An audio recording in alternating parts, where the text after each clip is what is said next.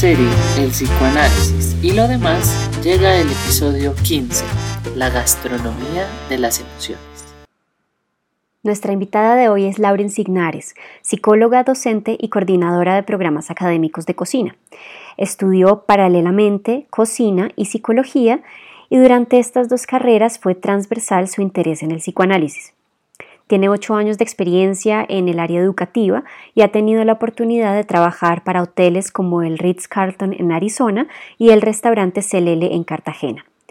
Nos cuenta Laura que su principal objetivo en cada lugar en que trabaje es poder utilizar la cocina como una herramienta de transformación y de desarrollo psicosocial, y para esto el psicoanálisis le ha sido muy útil.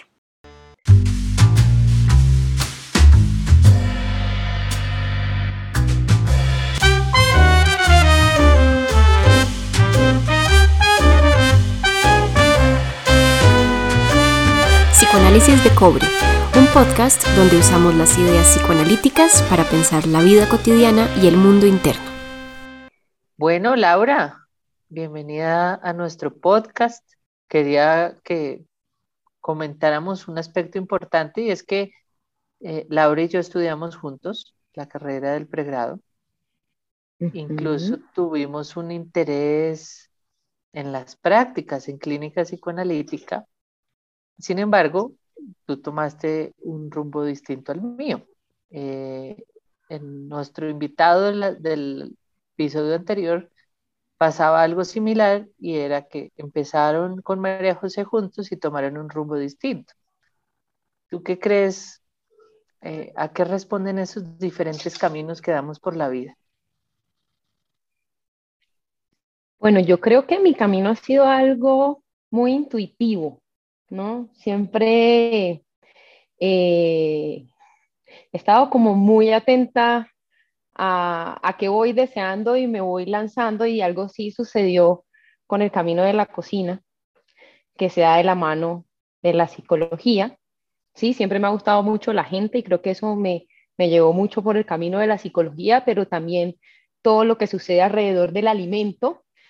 Soy costeña, eh, nací en una familia materna, eh, costeña, con unas raíces muy arraigadas y creo que eso me marcó.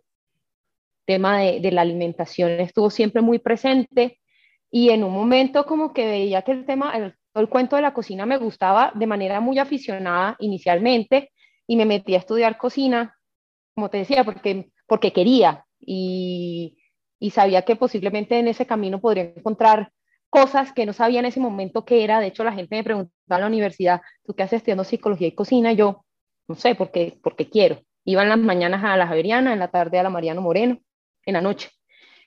Y, y bueno, entonces creo que ahí en parte la intuición y el deseo juegan un rol muy importante en los caminos que uno va eligiendo en la vida.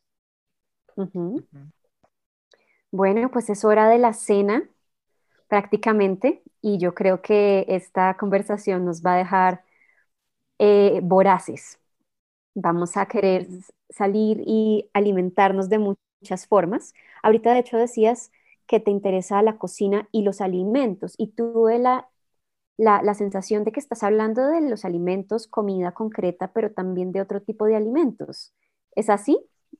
¿De qué más nos alimentamos?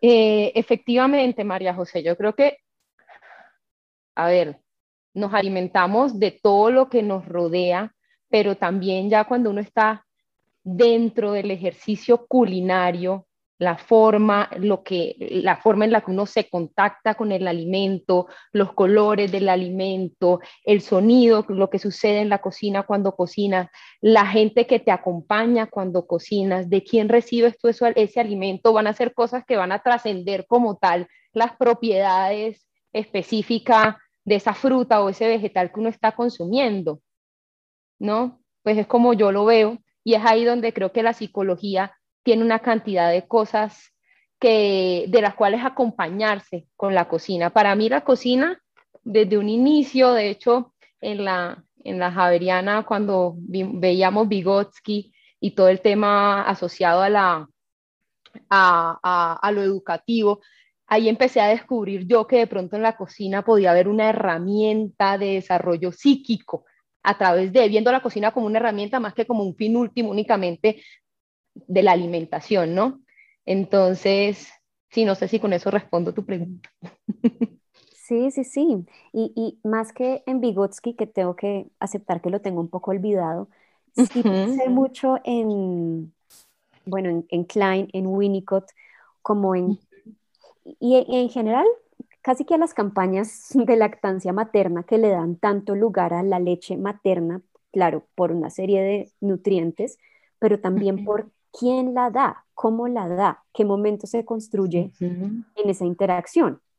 Y, y, bueno, entendiendo las diferencias y guardando las proporciones, pienso que cuando uno va a un restaurante, por ejemplo, no es solamente lo que uno se come, sino qué música está sonando, quién lo cocinó, cómo viene presentado, ¿no? El tema de la platada, que es también como otra experiencia sensorial, como creo que siguiéndote. No, de acuerdo. Y de hecho me haces pensar en que, ya yendo más hacia lo psicoanalítico, el primer vínculo se da a través de la alimentación.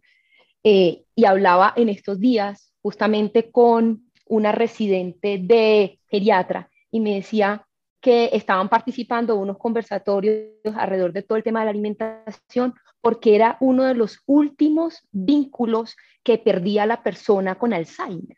Entonces, mira qué interesante todo, o sea, la forma en la que nos contacta con la realidad, la forma en la que nos aterriza todo el tema de la comida, empieza ahí y al parecer alimentar a la persona con Alzheimer con lo que le gusta, eh, y ese momento de compartir con ellos alrededor de la mesa es casi como lo último que les queda ya cuando la persona está casi que perdiendo totalmente contacto con la realidad.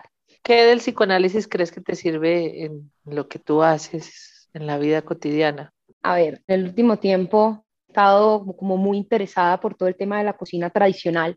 Hay varias razones, dos principales. Una, y es que la cocina tradicional tiene una particularidad, y es que es una cocina que sucede como en el cuerpo. Ya que voy con esto. Tú vas y le preguntas a una cocinera tradicional acerca de una receta, una cocinera que te cuente cómo hace un arroz arrecho, que te cuenta cómo hace un encocado de camarón, difícilmente te va a hablar de gramos y de mililitros. Ellos saben medir casi a lo que llamamos con, el ojo, Sí, ellos saben cuáles son las medidas cuando observan el alimento, cuando tocan el alimento, por ejemplo, con todo este tema de las masas tan característicos de las cocinas tradicionales colombianas, con el tema de la arepa, entonces ahí casi que el cuerpo resulta ser el utensilio principal para cocinar, como que la cocina sucede directamente en el cuerpo, ¿sí? Entonces yo de ahí lo que he empezado es hacerme preguntas a las cuales todavía no tengo respuesta y es cuáles son las representaciones que tiene ese sujeto acerca de sí mismo a partir de lo que fue alimentado. Ese es uno. Otro, ahorita estábamos también hablando de ingredientes. Creo que directamente, ya hablando del psicoanálisis, pues el tema de la memoria y de lo histórico del sujeto juega un valor muy importante y resulta que el alimento para mí es algo que tú pruebas y no te da chance de pensar. O sea, cuando tú, hay, hay cosas que uno prueba y te sacan lágrimas, hay cosas que tú pruebas y te lleva recuerdos de dos años, tres años de tu infancia. Entonces, como algo que está para mí directamente ligado al inconsciente, ¿sí? Y ahí es donde empiezo yo luego a preguntarme, oiga, ¿qué otras cosas podrá hacerse a través de la cocina y sobre todo de estos platos, sabores, aromas que van directamente allá, cómo se puede utilizar, cuál es la función de la cocina tradicional de pueblos que tienen una identidad gastronómica muy marcada dentro de la salud eh, mental de una comunidad. ¿Tiene eso alguna función? Que uno tenga realmente una identidad gastronómica, que uno desde chiquito empiecen como a, a, a instruirlo, Mm, con, a través del alimento, no solamente a través de las letras, no solamente a través de la palabra, ¿sí? Y que creo que en la sociedad, pues en la que vivimos, en la colombiana, tenemos un poco de conflictos todavía con ese tema de la cocina tradicional. Eh, los que más han estudiado eso actual, ah, pues actualmente son eh, los sociólogos y historiadores y pues todo se le adjudica a la colonización, ¿sí? Pero entonces eh, ¿será que únicamente eso está ahí o qué otras, eh, de qué otras cosas podrá hablar ese conflicto que tenemos con la cocina tradicional acerca de nosotros mismos? De pronto acerca de los conflictos con nuestra madre, con la forma en la que se constituyen las familias en Colombia, no sé, porque al final la cocina tradicional es eso, es memoria de lo que somos, ¿sí? Y esas son preguntas que actualmente tengo, no tengo respuesta, pero yo sí creo que ahí hay muchas cosas que empezar a, indagar y que el psicoanálisis puede tener eh, cosas que decir con su lente interpretativo. Estoy acordándome que cuando sacamos uno de los primeros episodios que fue sobre el pasado, tú nos escribiste, nos escribiste pues como dándonos un poquito de, de esto que nos estás dando hoy ya más generosamente, como bueno, ¿y qué lugar tiene también la cocina histórica, ¿no? La cocina del pasado y también que estamos como tan empeñados en, en borrarlo y en el presente y en vivo el presente. Y me pregunto, no sé, está también todo este tema mm, como de la globalización en la cocina, ¿no? Que ahora Bogotá, tremenda oferta culinaria que hay, uno encuentra pues restaurantes de todos los países del mundo y qué maravilla, igual, o sea, creo que tiene muy, algo muy valioso, pero vamos a restaurantes típicos también con frecuencia y me pregunto si también hay algo ahí como que se, que se enmascara en un asunto socioeconómico, ¿sí? Como de no, es que yo que soy estrato X, Y, Z, 7, 8, eh, voy a esos restaurantes de comida fusión, hacia fusión, ¿no? Pero lo que eso también nos aleja de nuestros orígenes culinarios, pero también históricos como país. De acuerdo, o sea, el, alimento, yo creo que así como sucede con la, ropa y con los objetos en general, con las marcas, empieza a tener como una carga simbólica y es de qué está cargado, de qué nos hemos encargado de cargar, pues carga redundancia, la cocina tradicional, las arepas, las empanadas. Mira, yo ahorita en el trabajo que desempeño, yo coordino una escuela de cocina y hay veces que nos solicitan propuestas para clases y mandamos empanadas con variedad de ajíes. Entonces, empanada bogotana con ají de lulo, con ají de tomate de árbol y con un ají de huevo. Y nos han devuelto muchas propuestas porque nosotros, como así, que vamos a enseñar empanada. Y es cuál es esa carga que tiene, qué es lo que representa entonces la empanada para esa persona que me está devolviendo la propuesta que yo le estoy haciendo, que justamente lo que tú dices va a tener que hablar, tiene que ver con el estrato. Hay otra pregunta que, yo me he hecho alrededor de, de este tema y es, por ejemplo, la comida del Pacífico, de la cual tampoco conocemos los colombianos. ¿No tiene eso que ver también con una historia de racismo, de una población que ha sido pues abandonada y casi que hemos querido borrarla de la sociedad y pues no dar a conocer sus platos es una forma de, de conseguir eso. Hasta hace poco empiezan a surgir con este boom que tú mencionas aquí en Bogotá, cocina y restaurantes como Minimal, y otros que empiezan a acoger y a rescatar ese tipo de tradiciones. Y hay algo muy importante que decir y es que, eh, bueno, está como la cocina tradicional propiamente dicha, ¿sí? Pero también ahorita está el boom de la cocina moderna porque no podemos negar que así, así como se desarrollan todas las, las áreas de conocimiento y mm, restaurantes, vuelvo al ejemplo de Minimal, toma las técnicas, algunas técnicas modernas, eh, emplatados muy atractivos, y lo que permita es, es como apalancar, coger la tradición y aterrizarla en la modernidad para que permanezca, porque tampoco soy una detractora de lo que es de pronto las nuevas propuestas gastronómicas, que me parecen supremamente importantes porque pues no nos podemos quedar presentando el mismo sancocho que sirve para reunir a la familia. Ese sancocho tiene una función. Aquí asociando libremente, encantado por lo que nos cuentas, Laura. Se me ocurre este avance técnico en psicoanálisis que supuso cuando Freud empezó, casi que se proponía hacer una historia de que tú te acordaras desde que naciste hasta el día de hoy y que todo lo que sean las amnesias, los huecos, lo que uno no recordó, pues llenarlo. Casi que el psicoanálisis era poner totalmente el espejo en el pasado y recordarlo todo. Y lo que ahora técnicamente es el psicoanálisis es algo muy distinto, porque es como ese pasado no es pasado, porque está presente, está aquí ahora, está vivo.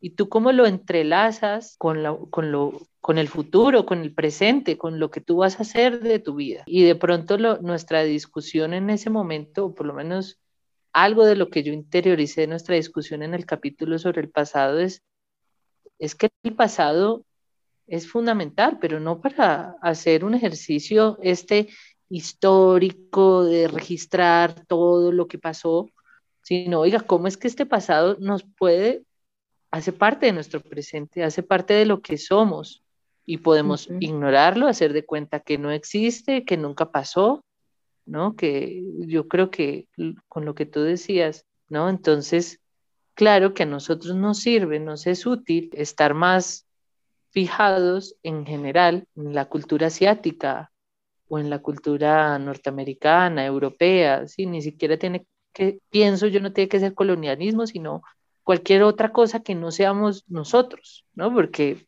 Colombia admira profundamente a México, que no hay nada más parecido a, un colombiano que un mexicano, pero ya hay una relación de que ellos sí y nosotros no, eh, que es un poco extraña, ¿no? Pero de ahí me surge una pregunta pensando en lo que decías de México, y voy a meter ahí también a Perú en términos de cocina, ¿sí? de lo que nos encanta ir a comer comida mexicana y comida peruana, y que son países que bien podrían eh, reconocer también una historia muy parecida a la nuestra en términos de, de, dolorosa, de violenta. ¿Qué crees, Lau, que pasa ahí? Bueno, y Julio también, que lo pensemos que sí hay, hay esta apropiación en ellos, dentro de su país, pero que logra también pues trascender las fronteras y todo el mundo sabe que pues cuáles son los platos más eh, característicos de la cocina peruana y mexicana y fascinan. Así es. Em, en Perú, un, o sea, como un momento donde ellos, o sea, venían muy parecidos a nosotros, como con no, una cercanía con la cocina tradicional y empiezan ciertos cocineros, entre esos Gastón Acurio y el gobierno, ahí la parte, el gobierno fue súper importante eh, para, para, como para ese, para ese nuevo renacer de la cocina peruana, donde se invierte, se apoya un montón a la cocina callejera, ¿sí? a la cocina popular, y lo que hace el gobierno es apoyarlo, organizarlo. Hoy en día tú vas a Perú y en las calles fácilmente te encuentras un puesto de chicha morada, pero es un puesto de una persona, o sea, un puesto limpio, bonito, eh, donde te dan ganas a ti de consumir la chicha morada, porque es una persona que se nota que, pues, que tiene, que está organizada simplemente. Eh, entonces, en Perú sucedió eso. No tengo tan claro en México, pero sé que allá ellos vivieron ese momento. Pero en, México yo lo que alcanzo a identificar es que ellos aman su cocina y por lo menos cuando estuve en Ciudad de México, tú lo que te encuentras también son taquerías, difícilmente un McDonald's y el mexicano quiere ir a comer tacos. Eh, y cuando tú vas allá, esa es la cocina que te comparten, la que te quieren mostrar. ¿Qué sucedió ahí? Es una gran pregunta de investigación. Y otra cosita, ahorita Julio, con lo que decías de que definitivamente si nosotros tenemos una, una historia horrorosa y la cocina nos conecta con la historia, pues difícilmente vamos a querer comernos y conectarnos con eso de nuevo. Entonces ahí es donde yo quiero darle un poco la vuelta y es cómo puede ser utilizada la cocina para el lado contrario, ok, sí, nos duele recordar, pero ¿qué tal si utilizamos eso para volver a elaborar, ¿no? O sea, la cocina como ese medio también de, conectarnos con ese pasado y, volverlo a cocinar y elaborar. Pueden ser utilizadas, la, cocina es una bella metáfora, el cocinar otra vez es una, una, metáfora muy chévere en ese sentido. Y es algo en, en lo que también he venido echándole echándole cabeza, insistiendo en el tema de utilizar la cocina como una herramienta de desarrollo psíquico, que creo que va directamente al inconsciente, que no le da tanto lugar al pensamiento y creo que esas herramientas son, necesitamos más de eso, creo yo. ¿Será otro tipo de pensamiento? O bueno, otro tipo de pensamiento. Te iba a decir que algo que hemos estado hablando también recientemente con Julio es que usualmente eh, asociamos pensamiento con sobreracionalización, pero que por ejemplo soñamos y pensamos. Un niño jugando está pensando y no sé si también en esta experiencia creativa que es la cocina, puede haber otro tipo de pensamiento eh, en cuanto a construcción, en cuanto a nuevas posibilidades de, de vivir, pues de, de, de, construir, sí. No, tienes toda la razón, definitivamente de acuerdo. De hecho, cuando uno llega a la cocina, uno piensa en un camino a transitar, ¿no? Que es la construcción del plato. O sea, tú tienes un inicio y te imaginas un final al cual vas a llegar, que ahí pueden haber momentos donde de pronto nos desviemos, pero sí, tal vez es otro tipo de pensamiento. ¿Cómo te alimentas tú? Mi abuela cuando era chica, me parece rarísimo que uno coma lentejas en la noche y son como que yo sí. Cuando yo vivía en Cartagena, una de mis cenas favoritas eran las lentejas de mi abuela con un montón de queso costeño rallado encima. Y mi mamá en estas semanas me acaba de mandar una cava gigante con bollos de mazorca, queso costeño y, y así me alimento yo en estos días arepas, eh, bollos de mazorca. Eh, creo que en la medida que he reconocido la importancia de, ese tipo de comida en mí, de qué sucede con Laura cuando se levanta y se come un bollo de mazorca con queso en la mañana. He, tratado de, de, de, incorporar cada vez esa práctica más en mi vida. ¿Y qué sucede conmigo? Es que, es que me siento mal yo. Entonces, fíjate cómo de alguna manera el alimento empieza a tener un impacto también en la identidad, en esta costeña que está aquí en Bogotá, intentando trabajar con la cocina.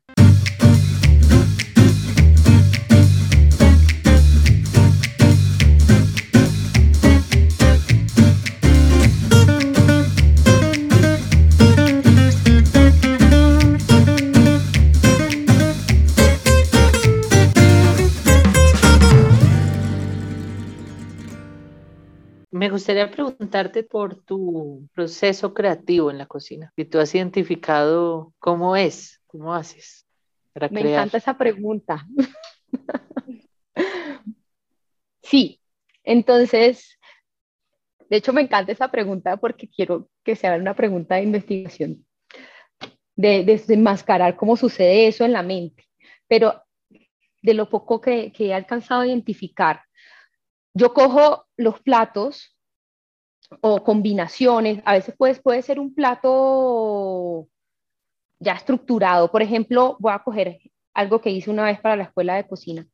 El mote de queso. El mote de queso es una sopa espesa, se llama, es un espesado, es la palabra precisa, en el cual se utiliza como base el ñame, que es un tubérculo, y el queso. Y aparte tiene un sofrito de ajo y cebollas, y agua, y bueno, y se cocina hasta que queda una, menos una sopa, y aparte de pronto tiene sabor o cambiarlo de lugar. Por ejemplo, lo que hice en, en ese caso con el mote de queso fue mm, tomar la base y hacer un helado de ñame. Yo veía que, que, el ñame, o sea, daba esta textura en la sopa tan cremosa. Dije, oiga, ¿qué tal si uno puede hacer un helado vegano? Y aparte cogí un bicoroso, que es típico un pox, hice una reducción, quedó un, un postre bastante interesante, pero yo creo que es eso, o sea, lo que tú has alcanzado a incorporar y a interiorizar como cocinero, que hay la memoria, los sabores que llevas dentro, son tu base y de ahí lo que te quedan son las técnicas y los, las cosas que empiezas a, a explorar. Hace poquito descubrí que la combinación de queso costeño con copoazú es una cosa espectacular y sucedió de un día aquí en mi cocina como, oiga, y si le pongo mermelada de copoazú a esto y me doy cuenta, y digo, oiga, ¿y, qué tal si ahora cojo este queso y lo frito y lo apano o lo hago un helado y le, le pongo una salsa de copoazú, por decir cualquier cosa? Pero entonces sí, son como esos tres lugares, los nuevos maridajes, las técnicas, pero como base, los sabores y las, las mezclas que uno ya tiene interiorizadas. Así es como sucede en mi caso. Muy interesante y muy inspirador. Yo te estoy escuchando desde la ignorancia absoluta, em, cocino para no morir de hambre y me encanta comer, es decir, comida que ha requerido tiempo, dedicación, creatividad, pero no tengo ese don yo. Y no sé si podrías, obviamente sin aquí tú entrar a psicoanalizarme, pero como ¿Qué crees que pasa con las personas como yo que no, que no, nos, eh, que no hemos logrado hacer clic con esta parte creativa en la cocina? Yo creo que no han encontrado el que no se ha encontrado como ese camino. ¿Sí? O sea, ese camino ya voy a, identificar cuáles son primero esos sabores que más te gustan, ¿sí? Eh, cuáles son esas combinaciones que tienes claras, las texturas también. Y desde ahí aprender, aprender un par de técnicas de cocina nuevas. Yo creo que ya el tema del conocimiento y del saber va a ayudar mucho, ¿sí? Que saber a qué temperatura cocinar los alimentos, cómo cortarlos, eso ayuda. Pero yo creo que de base, primero eso, después tener el tema de las técnicas y finalmente darle lugar a la, a la, a la creatividad y a inventar este tipo de cosas.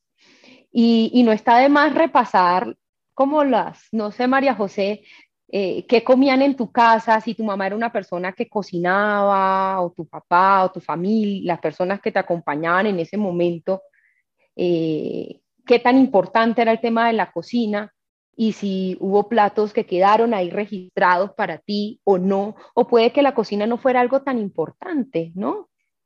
Y puede que eso haya sido dejado de lado, no sé, son preguntas que yo me hago. bueno, me las haré yo también.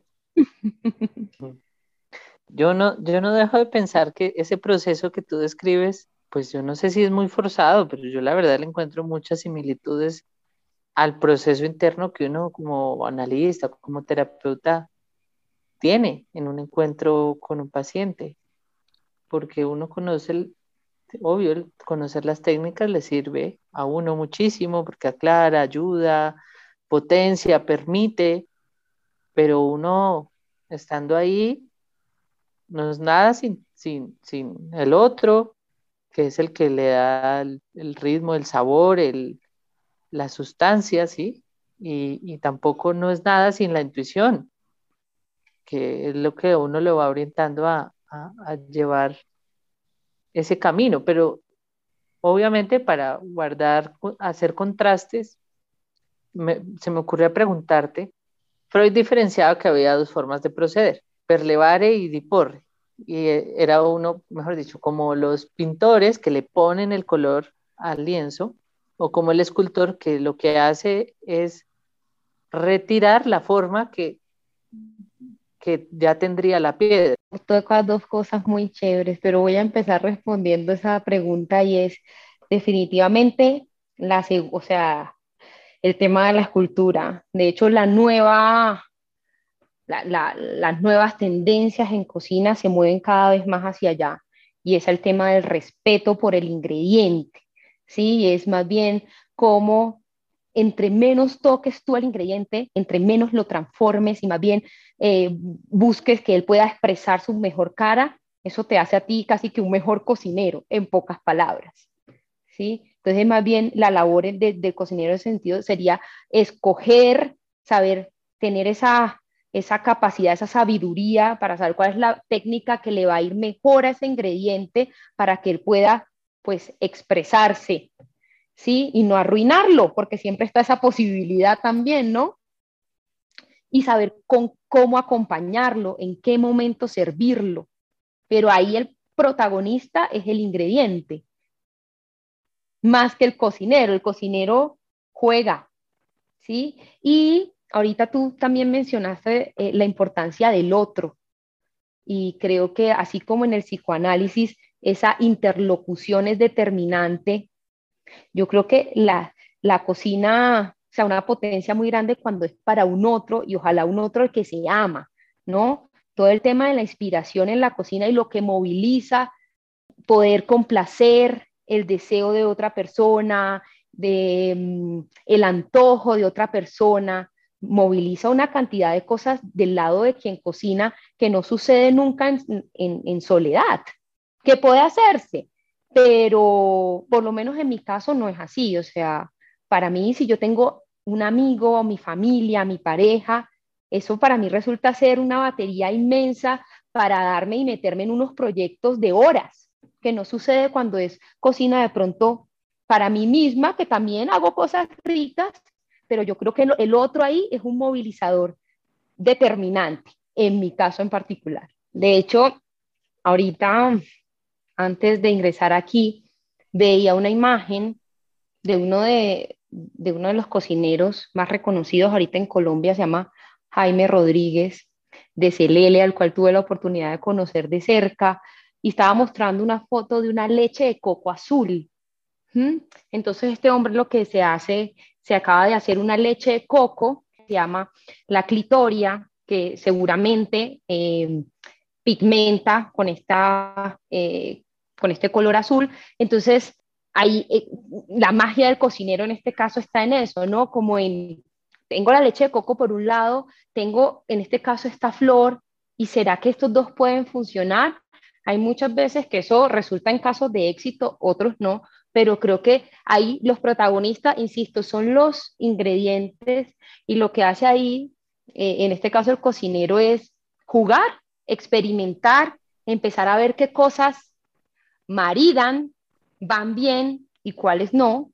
Ahí, en, por ejemplo, en la cocina hablamos mucho de los matrimonios y son esos ingredientes que van muy bien juntos. Y ahí, de nuevo, esa es la sabiduría del cocinero, saber qué puedo juntar con qué, qué técnica puedo aplicarle a qué. Eh, y de ahí esa en sí sería como tal lo que podríamos definir como creatividad. Y de pronto son esas nuevas eh, combinaciones que surgen eh, por ahí tengo también un libro de un cocinero español, Ferran Adrià, que seguramente han escuchado de él. Él actualmente está totalmente dedicado a la investigación y en sus años que tuvo el restaurante más famoso que ha habido en la historia de la gastronomía, que se llamaba el Bully, el tipo hizo una, una enciclopedia de todos los platos que cocinó durante ese tiempo. Y hay una parte dedicada a la enciclopedia donde codifica todas las combinaciones que experimentó y que funcionaron, que son infinitas. Entonces tiene combinaciones desde dos ingredientes hasta diez ingredientes. ¿sí? Entonces esto también es una parte experimental donde, como tú lo decías, la intuición va a jugar un papel súper importante y, la confianza en uno mismo para también darse la oportunidad de experimentar y de cuando llegue la frustración de que es muy, muy frecuente en la cocina. Ahí me preguntan muchas veces, ¿cuál es la, eh, eh, competencia, la habilidad que más debe desarrollar un cocinero. Para mí no es ni picar, ni sartenear, tolerancia a la frustración. Yo creo que eso es lo que hace a los grandes cocineros, porque todo el tiempo estamos expuestos a la frustración. Sobra decir que nosotros también en un consultorio estamos expuestos a la frustración permanentemente y, y también, sí, más que escribir libros o tener ideas supremamente brillantes acerca de la mente humana. Creo que también los, grandes analistas están analizando y supongo que los grandes cocineros estarán también cocinando. Me quedé pensando en, otro, en, otras cosas que tenemos en común. El primero, el timing, ¿no? Que es distinto. Si tú pones un bueno, ya saben que no soy buena en cocina, pero me voy a inventar cualquier cosa. que tú pongas un chorro de leche si el plato, es, si, si está hirviendo o si no, o si, ¿no? Como el momento en el que tú decides como actuar y también las dosis, ¿no? Las cantidades. Que realmente en cocina, y tengo entendido que en particular en pastelería, cada pequeñísimo, pequeñísimo, pequeñísimo detalle puede tener un resultado muy distinto. Y creo que a eso también nos vemos expuestos permanentemente nosotros y es si hay, o sea, una misma interpretación, o sea, el mismo chorro de leche, ¿sí? En un tiempo, en una dosis, en un tono, ¿no? Eh, puede ser recibida de una manera muy distinta y puede generar efectos, digamos, muy distintos en el plato y en el proceso del paciente. Intolerancia a la lactosa. Sí, de acuerdo, María José. Y por ejemplo, en la, la cocina da un poquito más lugar a experimentar, a, no ser de pronto tan rígidos con las medidas, ¿no? Pero también eso también te obliga a estar muy conectado sensorialmente. Oído, cómo suenan las cosas, cómo se ven, cómo huelen. Y ahí vuelve el tema de donde el cuerpo se convierte en un instrumento más, si no es el más importante para la cocina, y la pastelería y para la terapia. de acuerdo. la pastelería, teniendo estas otras características que tú mencionas, donde la gamera es fundamental, eh, medir todo. Entonces, de alguna forma tú creo que puedes estar un poco menos atento a ciertas cosas, porque las tienes más controladas de la otra manera, que es con las medidas. Entonces, eso a mí también me parece algo súper interesante. De hecho, creo que por eso me gusta más la cocina que la pastelería, porque si bien reconozco toda la, pues la exigencia de la misma y la cantidad de, o sea, tengo amigos pasteleros que realmente son brillantes, todo lo que sucede a nivel estético en la pastelería no sucede en la cocina. La cocina, la cocina creo que te demanda un poco más del cuerpo a ti. Tú puedes desatender un rato, la cocina no tanto. Bueno, y me quedé pensando con esto que hablamos de la pastelería, en algo que también hemos estado hablando con Julio y es eh, los manuales de terapia paso a paso que para alcanzar este objetivo vas a trabajar en tres sesiones de 45 minutos cada una y que sus resultados, por supuesto que alcanza. No, no sé si los mismos que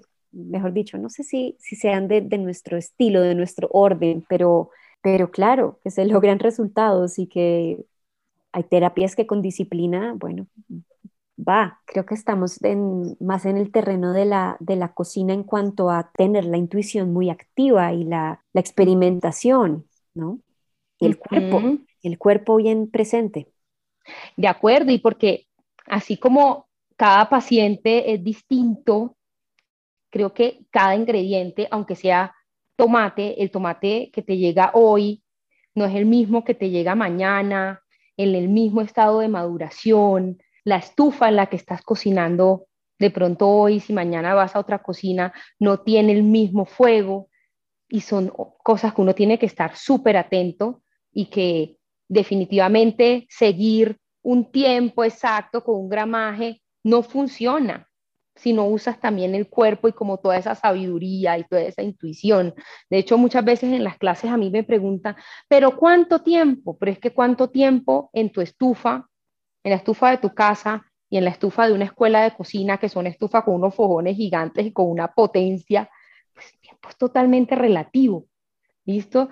Y ahí yo creo que la gente lo que tiene que aprender es justamente eso, a conectarse Quisiera preguntarte qué tan, qué tan presente está la angustia en la, en la vida de, en la cocina, cocinando, pues, tanto en casa como en la vida laboral.